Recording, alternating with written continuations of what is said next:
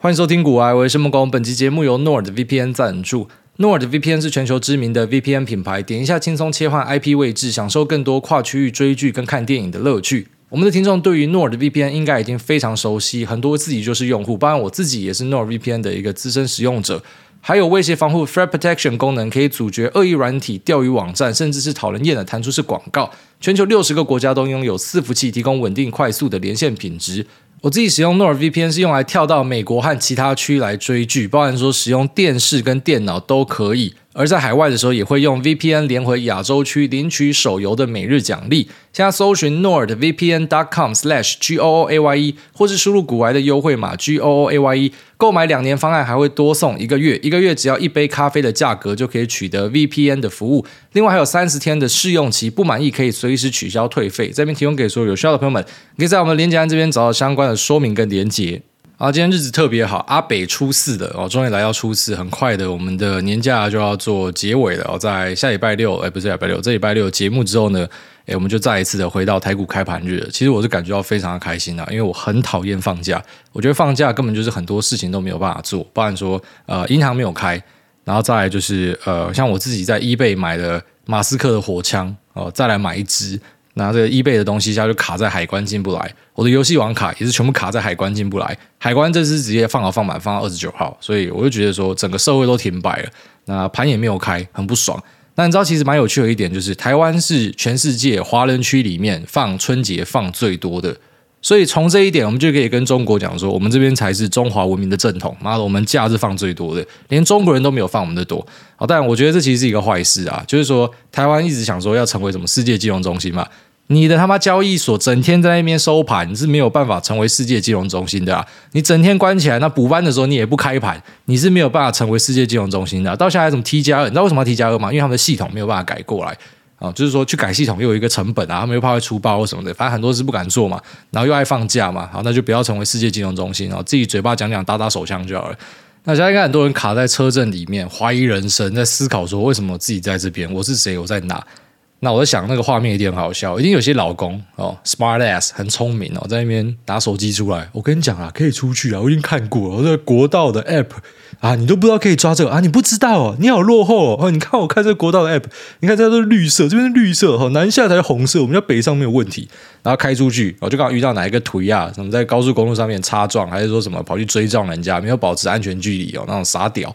然后把整个国道塞住，塞到爆掉，不然就什么景点区。我看人家跑去什么石门水库，妈的，我还真的不知道石门水库是一个景点呢。你到底去那边看什么？石门水库妈塞到爆掉，什么十分钟只有前进一台车的距离，然后塞到烂掉呢，就开始怀疑说为什么今天要出门？可是已经来不及了，所以你可能就在思考说，等下是要拿保特瓶，还是要拿塑胶袋，还是拿儿子的尿布？还说干脆妈直接尿到地垫上之类的，就很痛苦啦。我觉得在这种春节的时候，就跟大家人挤人，真的非常痛苦。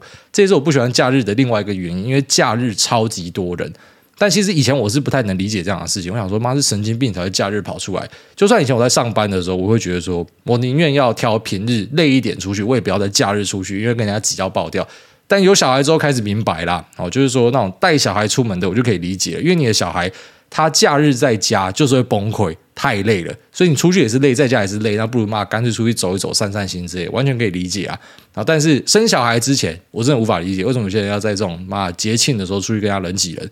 春节我觉得是一个要好好待在家里耍废的时间点哦。我觉得你到外面一定都是很多人啊，所以直接果断放弃就对了，除非你真的没有办法。像之前我们家就是会在除夕的时候要回外婆家，吃完年夜饭当天晚上就直接开车到花莲。有时候晚一点啊，就是午夜的时候才出发；有时候早一点，可能九点、十点出发。那如果太早到花莲的话呢，我外婆还把门锁起来，不给我们进来。她就是很传统那种想法，认为说，呃，女儿如果在大年初一以前就回家的话，是一个呃可能会让家里很衰的事情。所以蛮好玩的，因为我看到最近有很多人在吵说，诶，到底呃。年夜饭是要在男方家吃还是女方家吃？然后大家吵得不可开交，就没想到又像我外婆这种的，就是骂，你不要在我这边吃，你会让我变很衰。那像我自己这一辈，我觉得大家的观念开始改变了啦，就不会觉得说什么好像一定要在男方家还女方家，好像说骂，我女儿嫁过去你家就是你家的东西一样，没有这种事情啊。有蛮多也会 take turns，就是可能今年在我家，明年在你家之类的。我觉得这个是比较好的一个事情啊。然后就看到网上有些人在吵这个，其实都可以沟通的啊，不要拿那种什么传统观念，然后讲说一定要怎么做，那就是某种程度的同财压力，人云亦云嘛，跟我们上一集讲的拜拜一样。那稍微 update 一下，就我上一集讲完那个烟火事情之后，然后就有一些苗栗的听众讲说，其实可以报警，而且是有效的，他们也都有报警，因为他们有去修改那个规则，就是午夜之后是不可以乱放烟火的。那这当然这种东西是抓不胜抓了，然后就是一定有很多人。在那边炸来炸去，那警察跑过去的时候，可能人已经不见了。那可能也是让警察增加很多舟车劳顿。那跑来跑去也抓不到人哦。不过就是跟大家分享说，如果有人在你家狂放，可能放一两个小时，那个是可以检举的。好，跟我上一集讲的有点不太一样。就上一集的说法是春节它可以放，对，可以放。可是现在那个规矩又慢慢的收敛，就是不让大家可以那种无节操式的放烟火。好，这边跟大家分享一下，就如果说你也被吵到的，这是一个解决的方案。好，那昨天的纽交所算是出了一个大事情啊，就是他们的报价系统呃出了一些技术上的障碍，详细我们还不知道。反正总之就是在开盘左右，我们就有注意到，像是呃 Morgan Stanley 啊、Wells Fargo、Palantir、McDonald、Exxon Mobil，哎，还有像 Verizon 哦，很多大股票，那他们都出现的不正常的报价变化。那当然，这个报价变化本身是带有成交的，所以我在想说，昨天应该呃在世界上的一些角落呢，有出现一些腥风血雨。哦，这就是另外一个理由，为什么不要开太大的杠杆哦？因为像昨天很多股票是出现的十二到二十五、三十趴之间的一个呃 price change 哦，就它的那个跳动是超大的。所以举例来说，很多人他平常看这只股票很稳，所以他上了蛮多的杠杆，想说，哎，就算跌破，我再砍掉就好。那流动性也很好，你没有想到会出这种事情。好，这个直接流动性被没收掉，价格是错的，可是还是有成交。那因为有成交，所以你就必须要呃，可能打到停损，或者是呃被强制停损，因为你杠杆开太大等等的。好，这个就很麻烦了。那这也让我开始去思考，因为我平常也会使用像是 Trading Stop 这样的一个功能，那只是我 Trading Stop 会抓的蛮宽的。呃，所以可能在这样的事件里面，我不会出事情，但是未来就会再一次提醒自己说，是有这样的状况会产生的。所以像那什么 training stop 设在什么五趴八趴的，你就知道有时候根本就跟你的基本面或者股价变化没有什么太大关系，那是一个系统性的问题，然后是一个城市的问题。那城市的问题就导致你可能就这样被洗掉，卖在一个阿呆股，卖在阿呆股可能还是小事情啊，那个亏损是小小的东西。可是有些人是有带杠杆的哦，那你可能就会在。底部被强制平仓之类的，所以在 train stop 的使用上，我觉得要再更加小心，然后就是这种移动停利，因为这个是很多人都会使用的工具，包括我自己，我觉得这就是一个提醒自己要小心的时候。然后有时候我们在使用一些工具的时候，因为用久用顺了，会过度依赖这个工具，可是等到你的整个部位可能都挂上这个工具的时候，遇到一次呃这种系统的问题，可能就会出现蛮大的麻烦。所以大家都要稍微注意一下。然后可能就是你的少部分的单可以挂这样的东西，但是不要每个东西都这样子挂。那上次出事情可能是在七八年以前的，就是蛮久以前。呃，像这种交易所有有障碍哦，那可能是好久以前的事情了。但就算交易所没有障碍，非手指事件哦，几乎就是每年会发生好几次，所以你有可能还是会遇到非手指事件，那导致你的 train stop 直接被呃。启发，那可能就会产生一些麻烦。我想，其实昨天最大的麻烦可能是选择权吧。这部分可能后面我了解之后再来跟大家做更多详细的分析。但是我自己稍微思考一下，呃，举例说，当你今天是使用这种呃期权工具的，那你是卖方啊，那你卖方卖在一个呃，举例说身价外的东西哈，那你会觉得说这是身价外嘛，所以应该是没有什么太大的问题。那就没有想到一瞬间敲过去，那它最后面虽然是有 hold 一下。但是他 hold 之前是有成交的，我不知道他前面成交那一段时间有没有可能有选择权的买方可以跟卖方呃要求说要履约啊、就提早履约。但他卖出本身就是一个做法，然后另外一个做法就是可以去跟券商说自己要履约。那如果是这样的话，那卖方就会产生一个非常巨大的损失。那这损失他就认为说是系统害他的，所以他搞不好想要去求偿。但是我相信应该是很难求偿啦。然后交易应该也很难回溯了，我觉得是这样子，因为呃，你就想象成是本来在呃平常的交易，因为美国是没有涨跌幅限制的，有时候也会有这种非收指的状况出现，所以可能就会在呃市场里面造成。一些人暴赚，然后可能一些人就会暴赔啦。所以我们要尽量去避开这种，就是可能会让自己爆开的可能性啊。就是大家要很小心的去处理自己的部位。就是你的部位里面，如果很明确可以看到一个是假设发生极端状况它会爆炸的，那可能就要尽快把这个东西调掉。因为什么事情都是有可能会发生的。那美国的选择权跟欧式选择权的玩法是不太一样啊。美国是可以提早履约的啦，所以我在想说可能会有出一些状况。那对大多数的长期投资人来讲，就是昨天算是表演一场秀给你看的呀。哇，这 K 棒长得好好玩哦，可是对你来说应该是没有任何的影响哦。所以大概这样跟大家报告一下纽交所出问题的一些状况。那再就是我们距离上次节目之后呢，诶，美国的指数跟台湾的指数都还是继续上攻，再拉了一根很大根的啊、哦，美国就是绿 K，台湾就是红 K 哦，这是一个很棒的现象。那顶着下降趋势线跟两百日均线哦，这两条线我觉得大家可以看一下，因为这两条线是过去一年想要发财的一个致富密码，很简单，只要摸到就空就对了。真的很多空军就看这个，反正摸到就是空就对了，然后赚到烂掉。你想说怎么可能这么低能？诶，真的就这么低能，就是摸到就空就对了。那一样，这次又顶到了，所以你敢空吗？哦，啊，像我自己就是没有办法，我就是多方了，我长期就占多方了，所以我不会有那种啊、可能短期暴富的机会哦，成为空军够狠啊嘛，直接抓他一波什么十二十趴大回档，这个我办不到了，所以我就认命了。反正呃，顶到压力线呢，我就是来看戏看一看哦，没有过哈，休息一阵子再回来看，类似这样子。那我觉得这次应该是还蛮有机会的吧。因为现在就呈现一个无稽之谈，我们大概在几个月前节目我跟大家说，之后有段时间一定会出现无稽之谈，我没有办法跟你讲说什么时候一定会发生，但是就是这个事件一定会出现。只是什么时间点我不知道。好，那我们可能之后就会开始慢慢看到什么叫做无稽之谈，没有任何的基本面好消息出来，可是股价一直谈，然后谈到你发现说，哦，我知道为什么而谈的，可是距离底部可能已经有个什么三四十趴以上的距离。好，就要说，在肺炎那段时间，很多人是事后论的啊，那个时候我们就知道一定要买啊，这是一个短期的现象，叭叭叭。可是如果说你的记忆力不要太差的话，你会知道当时的市场氛围是怎么样。大家会跟你讲说一定会跌，因为它的影响会很重大或什么的。然后等到大家发现说为什么它可以涨的时候，等大家发现说什么缺货塞港，然后再来就是呃可能在家办公、在家上班的一个趋势产生，那很多电子用品要大量下单的时候呢，股价距底部超级远的。所以我觉得股票好玩一点，就是它很多时候真的走在很前面。那有时候我们看基本面会无法了解说为什么这个股价现在会跌会涨，可是呢，我们还是会参考一些技术面，就是这样子。因为可能你要思考的点是这样子，它不是说什么一定都是有万能的先知，像很多阴谋论讲的什么呃 Freemasons 还是什么罗斯柴尔德家族，他们已经早就知道这边买了。我个人不是这样去解释它，我会认为说。就这个坏消息出来的时候，可能很多人就是狂卖嘛，卖到某个程度之后，呃，需要说卖方的资金就已经没有这么多，该卖的都卖光了，那自然股价可能就比较容易往上涨的方向去走。所以说，就算是一个很烂的公司，你会注意到说，跌一跌还是会反弹，跌一跌还是会反弹。这个反弹原因是什么？不是说什么一定是有地方的主力进去抄底又杀小的，其实有时候就是单纯的，你就想象成市场这个供需嘛。所以卖的人狂卖，卖到一个极限之后呢，哎，买的人其实还是在啊，只是这个买的人就会很容易可以把价格推上去。好，所以它可能呈现的状况是这样子啊。那接下来我们就要期待说，到底有没有办法过关啊？我觉得在下个礼拜前应该就会分晓，在台湾开盘之前应该就会分晓，说是有没有办法突破的。应该不会他妈的就是估在这边，然后归很久，然后归到呃，大家可能在在就是新春开盘日的时候还没有看到一个结果吧。好，那目前我们看台湾哈，就是我跟大家分析过说，其实你可以去看新加坡的富台来推测，呃，台湾的加权指数大概会开什么位置？你知道东西之前超多人拿去骗钱吗？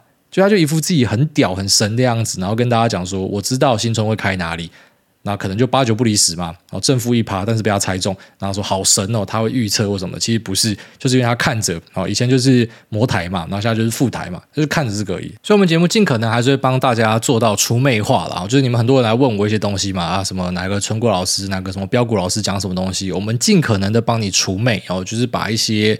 呃，面纱给拉掉，类似说，之前不是有一个魔术师吗？妈，全身穿着什么黑黑灰灰白白的，脸上戴一个面罩，整天去破解人家魔术，然后说要被人家暗杀的。哦，就他就是把一些业界秘密讲出来嘛。啊，其实我讲的东西不是业界秘密，是很多人都知道的东西，但是还是有一些不孝分子会拿这个去呃塑造自己是一个神人的感觉啊。他可能就是呃有一个工具可以使用，这工具可能很多人知道，但是一堆韭菜不知道，所以他就觉得说，干这个人太神了吧，他可以预测这样的东西，那就建立了他一个权威。但其实这就是一个蛇油商人的味道啦。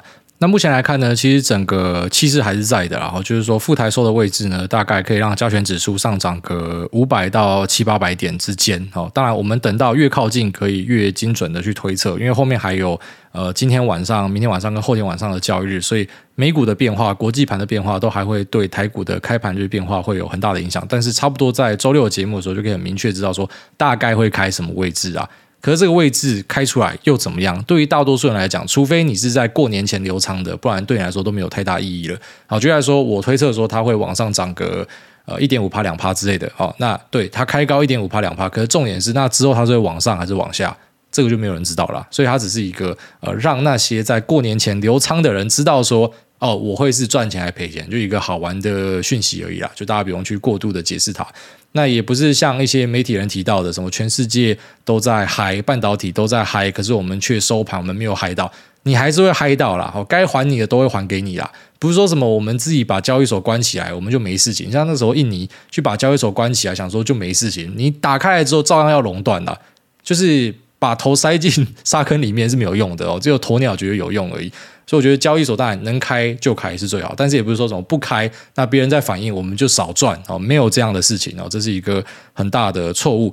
那整体来看，我觉得市场上目前还是没有太多基本面的好消息，但是有一些坏消息，我个人认为是被过度解释了。就在说，美国科技业现在一直在裁员嘛，那我们看到很多的裁员新闻跑出来，但我给大家一个建议哦，你可以换个方向去思考，你先去找看看他们从二零一九到二零二二年，他们增聘了多少人，然后再看他们现在砍掉多少人。其实你会很惊讶的发现，他可能是增聘了五十趴、一百趴的人，然后现在砍掉个五趴、十趴的人。所以整体来说，他们的人数 headcounts 还是变多的。那我个人认为啦，好像很多企业，你家看到它营收拉起来，你认为说它最后没有回到原点？我觉得不会，它的那个均值回归只是可能拉回一个均线上，可是它不会回到原点，因为这些企业把钱赚进来之后呢，哦，除非他是一群颓啊，就是他没有任何呃进取的那些思维跟想法，哦，那他可能就是最后面回到原点，但大多数。我相信大多数呢，他们本身会把他现在赚进来的钱，那转成他们公司的下一个动能，只是这个换漏比好不好而已。有些换漏比可能非常好，还有些换漏比可能不太好。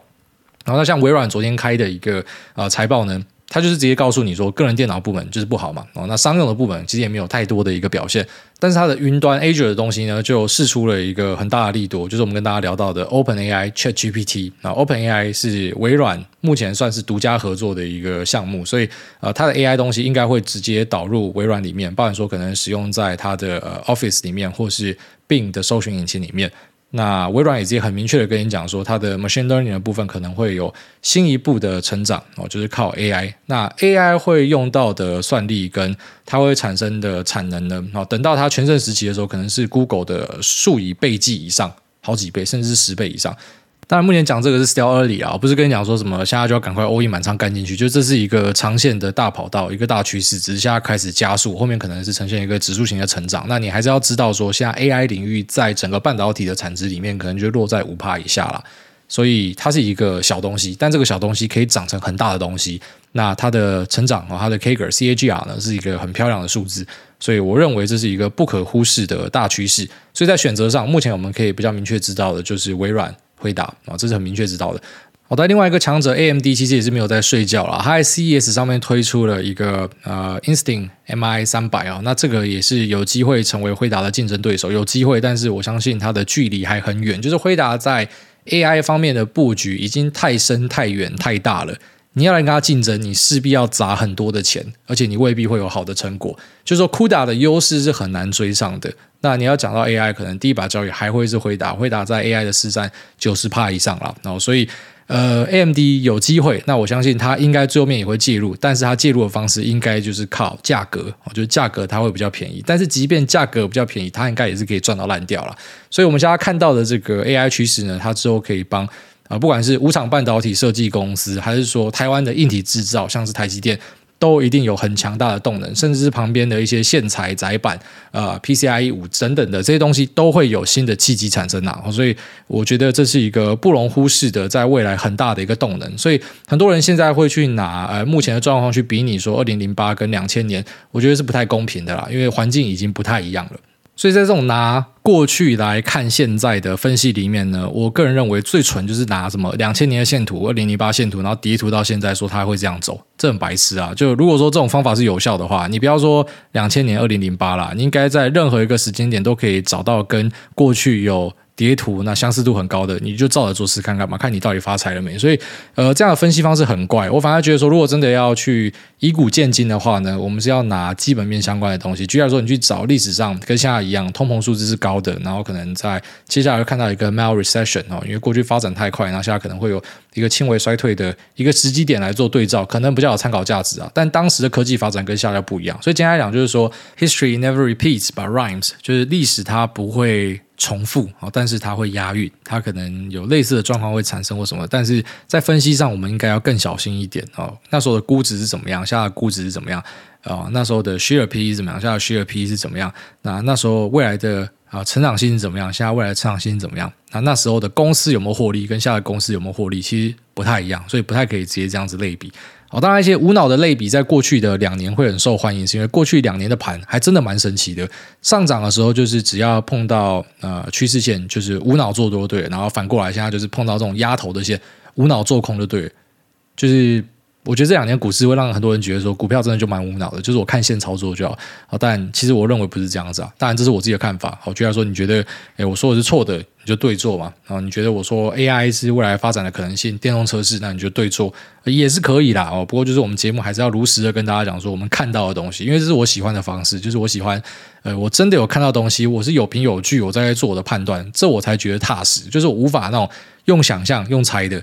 就全部都靠直觉的话是不太好的事情。好，虽然我们最后面会高度依赖直觉，但这个直觉是 based on 你做了很多的分析之后，然后你直觉啊，就你看到这个人就知道他是什么样子。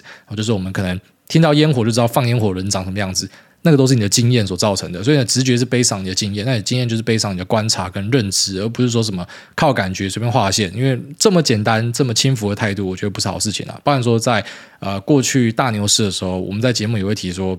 就是你不要觉得什么东西拉回就可以做多，因为这个不太正常。好，所以类似现在什么啊，只要反弹起来就是空，我觉得这也是不太正常的。只是可能我们被打脸一阵子，但最后面可能会证明说，其实我们讲的东西还是有一点道理的。好，那我们接下来就稍微来跟大家聊一下，嗯，这个美国银行哦，Bank of America 他们的。呃，报告里面所写到的一些东西啊，我觉得我抓到了一些 highlight，那呃，跟大家分享一下，希望对大家有帮助啊。首先呢，就是在二零二三年的六月会开始降息哦，这是目前市场交易出来的结果。所以今天来讲，就是这个不是 Fed 跟你说的，这是大家用真金白银买出来的，就大家认为说六月开始就会降息。那再来呢，目前是二零零五年以来最低的储蓄率哦，那信贷的余额来到了一个新高。信贷的余额，我觉得稍微参考就好，因为它常年就是在垫高的。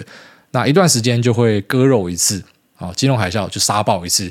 那可能在二零二零肺炎的时候就杀爆一次，就是杀爆那些杠杆开最大的、借最多钱的啊。你遇到一些极端状况，你就直接去死啊，你就被世界给淘汰掉了啊。但是呢，整体的信贷余额其实是一直往上垫的，我觉得这也是正常的现象哦，通膨必然的状况。所以信贷余额本身，我觉得看看就好。但是呢。最低的这个储蓄率呢，可能要稍微注意一下。简单来讲，就是大家可能没有钱了，很多已经开始把自己的老本拿出来花，然后甚至是开始去使用更多的啊信用卡的借款，因为没有办法没钱了。哦，就是美国的一些消费者可能开始感受到一些压力。那可是呢，也注意到一些好的消息了。哦，举例来说，在欧洲这边，我们看到了啊，在一年内第一次的 inflow，就是大家开始去买欧洲的股市。然后呢，在二零二一年以来最大的。Emerging market 的 inflow 就是新兴市场，好，套上一集聊到 AQR 的报告提到的新兴市场开始很吸引人哦，所以有大量的资金流入。那虽然听起来好像还好，就是继二零二一年以来最大，不过呢，这是在过去的可能八九年来第二大的哦，所以就是很多钱在往新兴市场灌。那牛熊指标的部分已经从极度恐慌回到了正常的区间范围内。好，那按照过去的惯例呢，一般来说可能就要开始走多了，但是也不排除像是二零零八年的时候，也有回到区间内，然后再一次的掉回去极度恐慌。所以我简单来讲，这就是一个博弈啊，哦，就是你赌看看这边是不是低点啊，真的没有人说得准。诶，极度恐慌就是一个好的买点，没错。但是有时候，呃，第一个极度恐慌跟第二个极度恐慌之间呢，可能居然说你还是买贵了十二十趴之类的。啊，不过呢，每次只要买在极度恐慌里面，都是一个我们可能以三年五年回头看非常好绝佳的一个机会。类似说，我们现在回头看二零二零年的三月，那感觉是一个永远回不去的点。当时的东西都好便宜哦，为什么不敢买？一样的道理啊。那现在已经跳出这个呃极度恐慌的范围哦，已经回到正常的区间里面去了。那但是呢，诶，我们在一些指标里面还是有注意到比较 bearish 的部分哦，像是 LO positioning，这个就是说 long only fund 那些只做多的基金，他们在市场上的部位呃呈现出来是 very bearish，就是说他们可能是持有一堆现金，或者说他现金部位就算没有很大，但是在他过去的历史上，他家的持股的水位是相对低的，它反映出来就是说它的呃 long only positioning 是处于比较 bearish 的部分。那这个有两个方向可以去解释，好，其实从这边就可以去验证说你是一个乐观者还是你是一个悲观者。我这边是中性的意思啊，就是你是天性乐观还是天性悲观。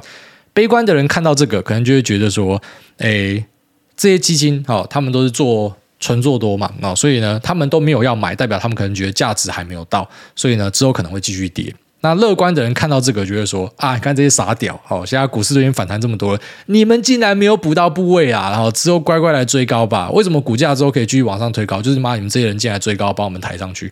啊，看你要哪个方向去解释啊？那但是我自己一般都会比较倾向用乐观的方向去解释。乐观的人可能有时候看起来会比较天真、比较傻哈，但是我总是觉得乐观的人会是赢家。悲观的人看起来比较聪明啦。然后每次有什么东西出来，你只要发表一些悲观的意见哦，AI 出来你发表一些悲观的意见，哪个 YouTuber 爆红，你发表一些悲观的意见，唱衰他，讲说他哪里做的不好，看起来比较聪明啦。悲观的人看起来都会比较聪明哦，可是乐观的人是最大赢家。好，所以就看你要怎么样去切入了啊。但我讲我的想法，我的想法是认为说这些人都要进来追高的啦，他们终究是要回来把部位都补满的哈。那。诶，如果说你是反过来思考的，那你就要去了解到说，他们都还没有买，所以搞不好他们觉得这边都还很贵，后面还会跌哦。一些市场上常见的剧本，后面会看到 EPS revise 下修，所以呢，呃，我们目前只有杀估值的部分，还没有杀 EPS 下修，这是最常见的一个说法嘛。但这个说法当然对我来说，我觉得它应该已经在 pricing，就算没有 hundred percent pricing，可是至少可能已经走了六七十趴以上了，就是猴子都知道接下来会走衰退，对吧？还是说会再一次打我脸？就是其实大家都不知道，其实现在市场里面都超乐观的，但是我们不知道，我们没有办法知道，我们只能够用一些数据旁敲侧击。我认为说，其实啊、像 Bank of America 的数据又指出说，过去是很悲观的啦，所以我觉得应该很多坏消息会提早反映出来。好，这是我自己的一个猜想。好，那这期节目先聊到这边，我们接下来进入 Q&A 的部分。第一个，哈哈是在哈三小，你再哈一次试试看。跟朋友、客户、亲友聊天，不出意外的就要出意外了。聊没有几句就突然蹦出哈哈，心里总想到底在哈三小。现实聊天就没有听你在哈。想问癌大，文字聊天会遇到哈哈魔人吗？哈哈，癌大上集提到过年时都听中国娃娃，是否忘记我大华仔 A.K.A. 鹰钩鼻 A.K.A. 不老男神 A.K.A. 追梦人的恭喜发财？哈哈。我讲到华仔，我都只会想到那个什么想你就打 I love you。好了，那这个哈哈魔人很常见啊，就是说不知道聊什么时候就跟人家哈哈。我自己本身也是个哈哈魔人啊，而且我还是笑死魔人，我最喜欢打笑死。下面这个八三一零三八，干这留言太长了，跳过。下面这个。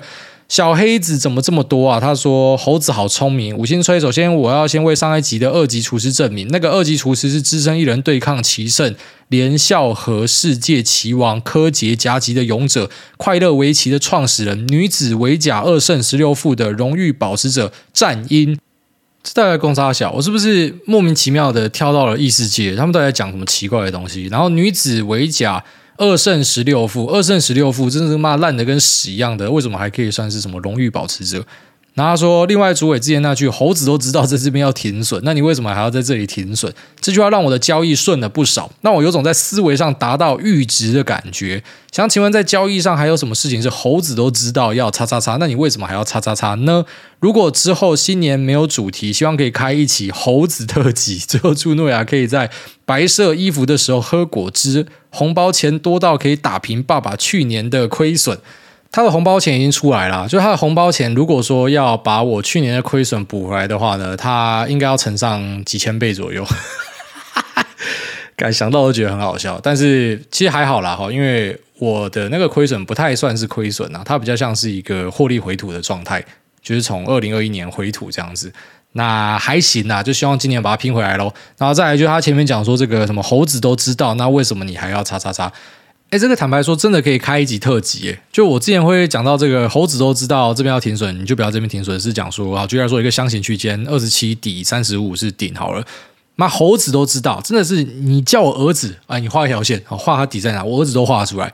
所以白痴都知道这边要停损嘛，就啊跌破箱底有没有停损？那你就是偏偏不要这边停损。你要么提早停损，你要么就是抓宽一点，你懒觉大一点，你往下抓个三趴再停损。因为很多时候你会注意到说。它在这个地方会出量，每次只要碰到底部就会出量，就一堆人就傻屌嘛，他就是刚好很标准停在这边，然后停了之后呢，诶，收一个下影线就拉回来，所以你就被洗掉啊。其实被洗掉几次小事情啊，但很多人是在这种过度交易之下把本金赔掉。其实你无法想象的是，大家都以为说在股市里面要赔到没钱一定是重摔，其实很多时候你会发现说那种很小心的啊，他把自己的钱赔掉是因为他过度交易，他整天在那边停损。就他设太紧，然后停损完之后又要再追回来，又要再停损，又要再追回来。如果说你够厉害，你那个点位都抓得很好，那还好，因为有人真的办得到。但是大多数人呢，就是你停损追回来，停损追回来，可能就是零点一趴、零点二趴一直在耗耗耗，套到后来嘛，很快你钱就不见了，因为你过度交易。好，所以这确实是可以拉一集来讲，就是猴子都知道叉叉叉，那你为什么要叉？这这个不只是在技术面上，连基本面都是。好，那有空再跟大家分享。下面这个轰玉，他说：“诸位五星吹一吹 us。”那艾大你好，小弟想请问，生命周期投资法是否适合小弟？简单来说，就是对时间分散风险，趁年轻的时候用两倍买大盘指数，年纪越大慢慢降杠，分配到债或是其他的资产。小弟资产约七十万，美股因子配置占五十六趴，台股十九趴，现金十八趴。想从台股下手，标的是零零五零正二、零零六二零八加零零五零调节，但不知道怎么样抓比例比较好。希望艾大可以回答。那祝艾大全家健康，二零二三年可以赚烂，谢谢艾大，我感谢这个红宇。那生命周期投资法我们提过蛮多次啊，就是我跟大家聊过，但是我不推广的原因是因为我觉得大多数人做这个，你的心态一定承受不住啊。他是可能少部分人可以这样做，然后获得很好成效，但大多数人一定是动不掉，然后后面跑回来骂干你娘，所以我干脆不推荐哦。我就觉得说，其实大多数人坦白讲啊，散户大多数真的都是赔钱命啊。你想要做很多操作，你就是赔钱命啊。所以我教你越多，其实你赔越多啦。所以我会觉得啊，大多数的散户真的就是简单。扼要就好，就是你可能就是投资大盘就结束了。然后，但是如果说你要去做变化的话，金玉讲在前面哦，都是有风险的，所以不要正面跑过来靠北靠谱，因为可能就是你自己笨而已。哦自己笨就不要怪说什么工具或是教你的人怎么样。好，那这个生命周期投资法呢，简单来讲就是一个美化版的寅吃卯粮。我们以前都会讲说，寅吃卯粮是不好的事情嘛？为什么你要预支未来的消费？可是呢，后来我们有趣的发现一个现象，居然说房贷是不是预支未来的消费？是啊。但是如果说我不预支的话，我这辈子不要住房子啦。好，你说有多少人可以用现金直接把房子买下来？没有多少人啊，都要用房贷去买，而且用房贷买其实比较聪明的做法啦。好，所以这就是说，我去预支，我可能未来三十年的。呃，生产力啊，我会赚到这么多的钱，那我把这些钱呢，先拿来现在花用。那这个资产如果它本身是会增值的话，其实我这个预支行为反而是一个加分行为。那反过来，如果你今天是在一个资产会贬损的地方，你这种生命周期投资法就根本不会有人想要讨论哦。所以其实某种程度来说，生命周期投资法如同其他的投资学理，它都是有信仰的成分，然后以及呃有些地方它可能未必可以采用，就是我们真的找不到一个 everything theory，它可以套用在任何一个地方都绝对适用的。所以，我们前提就是知道说，资产它会增值，那未来现金会贬值，所以理论上你就应该要多借一点钱。好，你要把一些东西借在现在去购买，那导致呢，它可能到你老的时候它是增值的。那本身呢，你老的时候要还的钱也变少了。这样大家懂我意思吗？因为现金本身会贬值嘛，所以我去借现金投资，本身等于我在做空现金，那我去做多资产。我希望大家就可以很明白啊，这个背后的逻辑是什么。所以呢，如果你可以了解这个逻辑的话呢，那我们就相信股市是向上，我们就相信房地产是向上。所以呢，房地产的房贷要不要贷？要贷。股市呢，要不要去开一些杠杆？要开。好，虽然跟我平常讲的很不一样，对不对？但是我们如果今天是用生命周期投资法的角度切入的话，你本来就应该要开杠杆。那生命周期投资法它里面有讲一个很重要的论述，就是说开杠杆最怕什么？就是被洗掉。而且很多时候被洗掉，不是因为你心态爆掉被洗掉，就算他心态准备好了，可是举例来说，他用了不对的杠杆工具啊。举例来说，期货是一个很好的杠杆工具，对吧？可是期货呢，它会断头。所以如果我今天遇到一个，呃，我们讲夸张一点啊，台股价一万五千点嘛，然后最后面突然哈，台海的东岸出了一个哥吉拉，那哥吉拉绕台一圈之后呢，他就呃选择要回到宇宙去，而离开了。但是因为他绕台，所以吓到大家，那股市跌到两千点，你开杠杆的全死。但如果你今天是使用呃，就像说，他讲的零点五零正二，你不会死。它只是可能会偏离指数很多，但你的部位还是在。那长期来看呢？如果说继续向上的话，你还是会熬回来，你还是会赚钱。所以，生命周期投资法的做法就是说，你要去找一个不会被断头的工具，那并且在年轻的时候先开杠杆。那呃，书的作者建议是说，最多不超过两倍，超过两倍都有很大的危险。那什么东西是不会被断头的呃杠杆工具呢？好，举例来说，像是你在场外借的房贷。它就是一个不会被断头的工具嘛，场外的现金，那场内的融资呢，会不会断头啊？场内的期货杠杆会不会断头？但是场内的杠杆型 ETF 它不会被断头，所以这个东西也可以用。所以你去找一些在场内不会被断头的工具，然后去做适量的配置，让你整体的部位可能是来到一个两倍的杠杆作为一个上限。那随着年纪的增加，好，举例来说，我们可以这样初步的去设计：二十岁的时候，你在场内的杠杆是要是两倍。那你到三十岁的时候，可能是降到一点八倍；四十岁的时候，可能是一点五倍；那五十岁的时候，可能是增加一点三倍；然后到六十岁的时候，可能就是完全的没有杠杆；然后到七十岁的时候呢，你甚至把股票的东西分到债券去。这就是一个我们长期的规划。但长期的规划在现在是不太吸引人的，因为我们现在人就是觉得，呃，我未来会活到几年，我根本不知道，而且未来有太多变数，活在当下，那 living the moment 是比较重要的东西，所以大家不会去做这样子的规划。但是如果你是有心要这样做的人哈，你就记得几个关键字。首先，第一个，你要找不会被断头的工具；然后第二个，杠杆的倍数不要超过两倍；然后随着你的年龄增加，杠杆只能够往下缩，不可以往上增加。这样子你就可以达到生命周期投资法。所以，如果你要做呃零零五零正二跟六二零八加零五零调节，我随便举例啊，就像说你现在还年轻，好，你还二十五岁。直接 all in 正二，他的做法就是叫你他妈就直接 all in 正二就对。那可能到了三十岁之后呢，就是正二九，那可能呃零六零八呃十十趴，那可能到三十五岁的时候就拉到零六零八二十趴，那正二就慢慢降低，把它再平衡过去啊。这个就是呃我们可以在台股实践的一个简单的做法。好，那在美股一样的道理，就你就把 VOO 换成是呃。SSO 或者 U Pro 哦，但一样三倍他都不建议，他建议就最多用两倍，所以就是用 SSO 跟呃 VO 然后去做一个再平衡。可能在年轻的时候就是 All In 呃 SSO，然后之后呢慢慢的把它比例调整到最后面到老的时候，可能五六十岁的时候是 VO 满仓，那甚至是配一些债券的东西，这样就可以达到生命周期投资法。那理论上哦，如果说资产长期向上的话，你的报酬率会好非常多。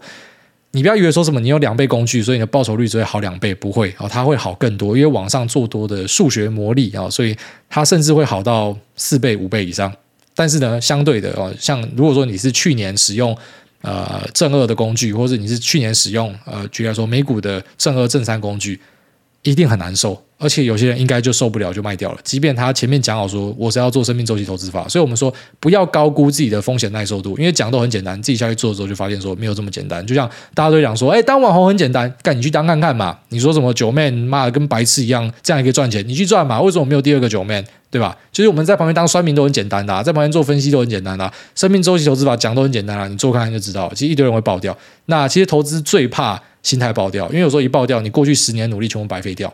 所以还是要很小心，就是不要去高估自己的风险耐受度。觉得 OK 的话再来做。好，下面这个摩斯拉飞高高，特斯拉也飞高高。他说：“请给我实物。”艾大新年快乐！艾大知道我们小时候为什么世纪帝国要进韩国？是因为韩国什么科技都有吗？吃了 buff？问号。小时候的疑问快三十年，但如果世纪帝国有台湾族，我猜可能如下：一、黑暗时期村民要黄金才能够生产；二、女村民只能够采集树果，不能打猎。三，上城堡之后，大家都会盖修道院，因为可以框很多钱，不用遗迹就可以生产黄金，致富秘诀。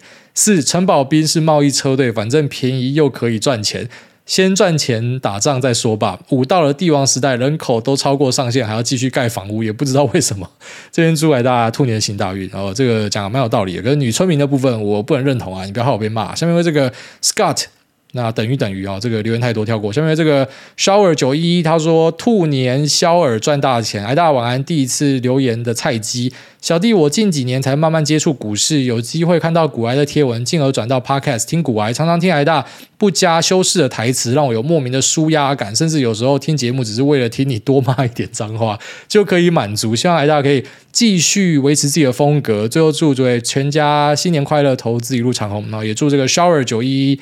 平安赚大钱啊！下面为这个 DNN 宇宙，他说新勉励运动太赞了，干正能量满满，好舒服舒服。下面这个 Let's Go，他说 Long Short 策略情谊五星好评，吹吹来大您好，先跟您说声新年快乐，祝全家平安顺心，幸福快乐。想请教关于 Long Short 策略的配置比例问题，查资料发现常见的多空比是一百三十比三十，让贝塔值等于一。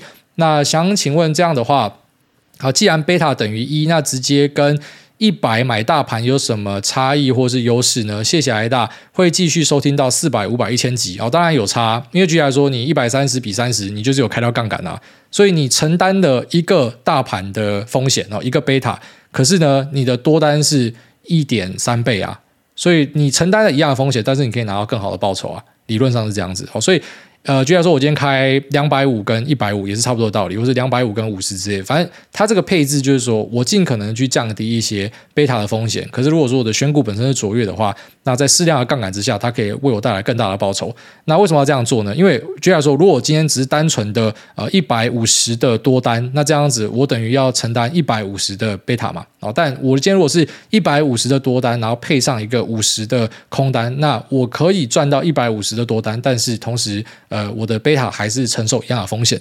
但一样，这个都是理论值啊，就是有些人他其实做一个 long short，他还被多空双八哦。不过呢，去规避掉贝塔的系统性风险，它是确实有效的哦。因为一般我们都知道说，大盘在出大事的时候，就像说九一一啊，或者说嗯台湾的什么飞弹危机哦，当这种状况发生的时候，阿扁两颗子弹都是大家一起跌，好的坏的都跌，所以你手上有一些空单，你就可以对冲掉一些贝塔的风险。哦，是这样子啊。下面这个考研之路难走，他说下周考研没上就去上班。哎大您好，两年的老听众了，下周要考统研，有点紧张，比第一次还紧张。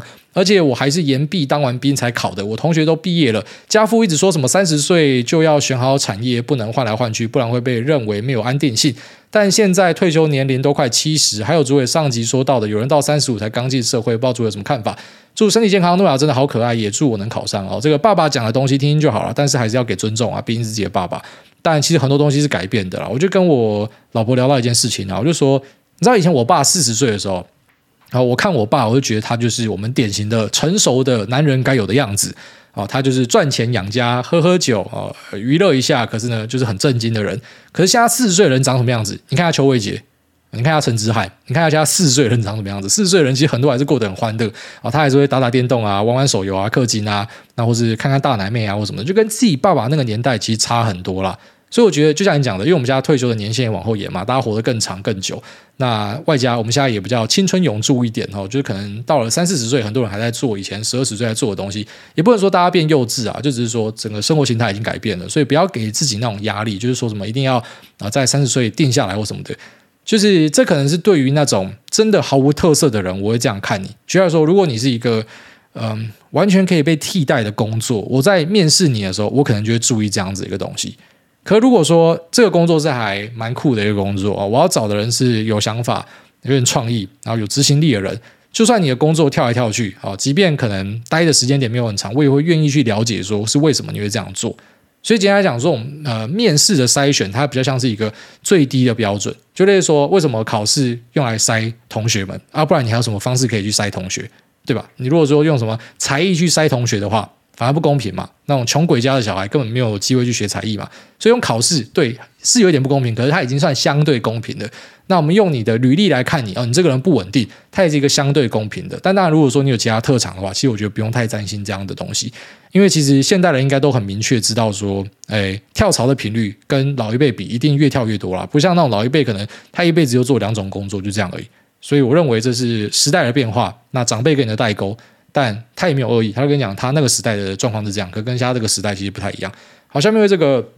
啊、，YUIVS，他说股市我只看你跟 Love GG 五星吹起来。我自己目前有投资美股、台股跟越南股，美股以成长股跟车用居多，越南股则是看不懂无脑大盘 ETF。那自己是看好越南未来的发展性，所以台股的部分除了存股外，也都移到越南。当然也受到一大波的回吐，但过年前回来的差不多了。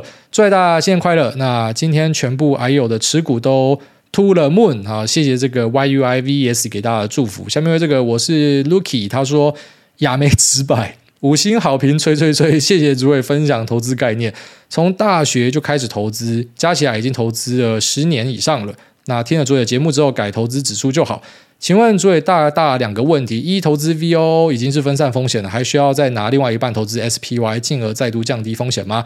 二、已经定期定额五千 VTI 加 SPY 加 TLT，手上还有美金十万左右，我打算等道琼低于两百周线把十万投进去，还是诸位你有更好的建议，例如加大定期定额的额度？好，首先第一个 VOO 跟 SPY 跟 IVV 它是同样的东西，所以你买 VOO 就不用再买 SPY 了，然后再就是。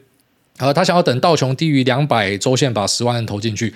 我认为，只要任何人有自己的策略规划，我一般都不会做干涉。我觉得，只要你知道你自己在干嘛，你做开心就好，就没有问题。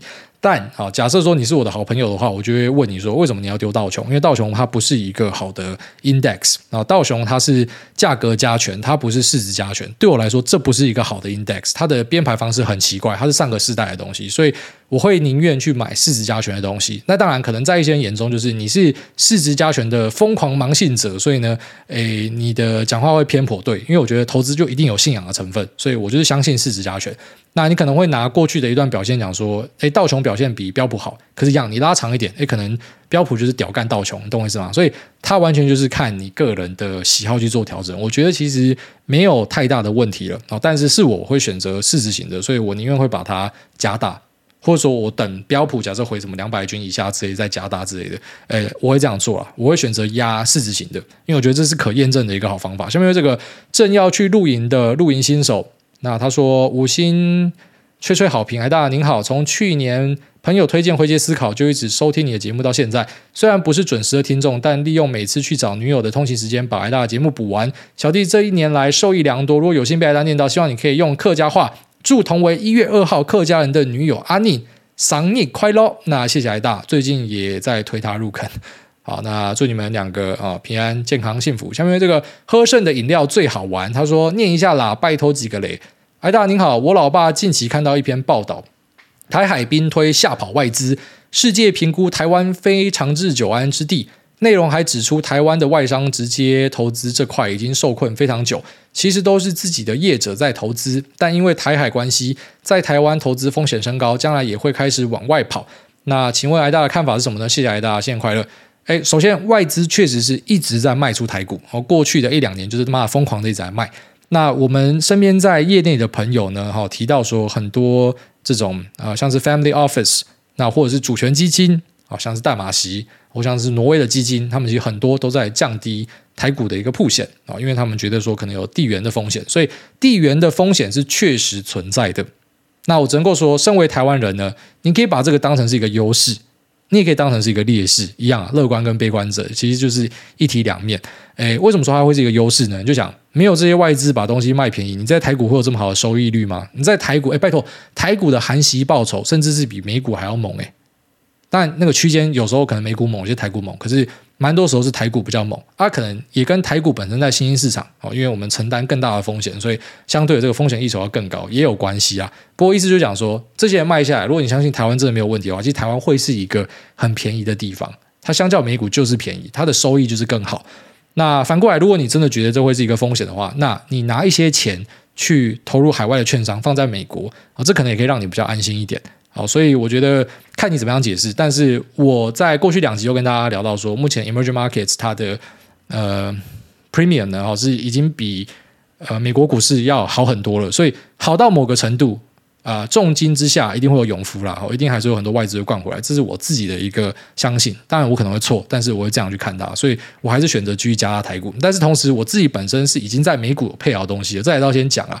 就是我美股已经有配好东西啊，所以我只是不加大美股而已。过去两年我都是加台股啦，所以这个还是要看个人啊。那我们没有人可以预测说到底中国什么时候会打过来，因为过去的预测全部都是 miss。从九六飞弹危机，然后一路到呃我们现在哦，可能已经有超过十几次讲说在某年以前他就要武统台湾。最新的剧本是说二零二七嘛，那上个剧本是二零二二、二零二一嘛，在上一个好像是二零一六还是什么？蔡英文一当选就要武统台湾，就你会发现他每次都没打。当然有可能就是狼来了，然后到最后面真的打了，但这个东西因为我们都不知道。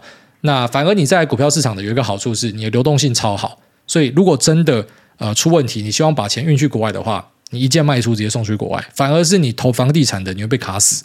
所以我反而觉得在台湾的呃股权投资部分。它应该是没有什么太大问题，这是我自己的感觉。我觉得如果你要担心的话，房地产才是真正的危险的地方，因为它的流动性在准备发生战争或者开始有一些问题的时候呢，它一定是出不掉的。下面为这个 Crete 四零六他说。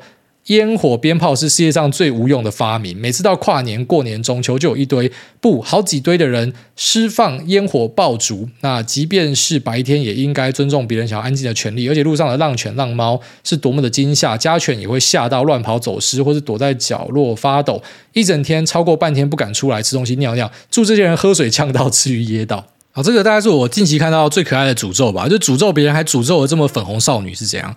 那对啦，其实。我自己养狗之后才知道说狗会怕烟火哦，当然我小时候也是放烟火的人其中之一嘛，就是过来人啊。那时候你就不知道，所以你那个认知不够了啊。你现在知道这样子，其实就算烟火再好玩，你到一个可以合法放的地方，我也不会想要放。因为像秋口就曾经被人家烟火吓到，其实那次没有死，真的很意外。他直接从林口的一个公园跑到另外一个公园，两公里的路，两公里有超多大马路，他竟然没有死。而且我也很怕它会害别人车祸什么的。但那时候就是直接挣脱掉。然后在昨天我们在林口附近遛狗的时候，又看到呃有人在那个运动公园放烟火，然后又有人的狗跑掉，是那种小只的，不知道它还有没有活着。我就觉得，对啊，干到底炸着干嘛？当然没有养狗的人就觉得自己家的事嘛。所以你知道社会上很多东西就是互相的呃在。怎么样？就大家去竞合，然后就是我觉得不好，你觉得好，最后面可能投票决定。而有些东西可能没有办法投票决定，像这种东西，你就等啊。哦，那种林口公园放烟火，因为它是这样人很多的地方放。你今天狗可能大家不在意，因为不是每个人都有狗。你看炸到哪个人的小孩，可能从此之后就禁止放烟火了。就是一定要等到出事情，像我们上一集讲，一定要出事情啊，大家就会去做调整。好，那这期就到这边啊，祝大家赛车愉快，拜。